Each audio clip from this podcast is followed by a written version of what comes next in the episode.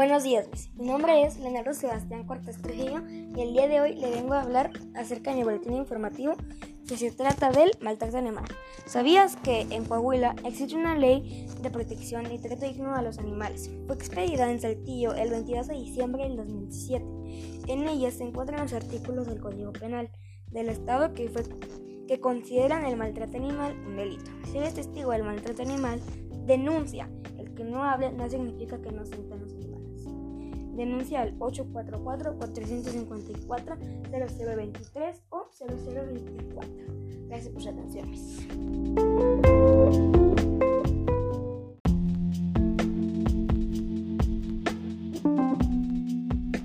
Buenos días, mi nombre es Leonardo Sebastián Cortés Trujillo y el día de hoy le vengo a hablar acerca del corrido de la Adelita. Adela Velarde Pérez, también conocida por ser una de las mejores adelitas, nació en Ciudad Juárez, Chihuahua, el 8 de septiembre de 1900. Su figura protagoniza uno de los corridos más populares durante la Revolución Mexicana. Durante la lucha armada se convirtió en una especie de himno para las tropas revolucionarias que lo entonaban antes de la batalla.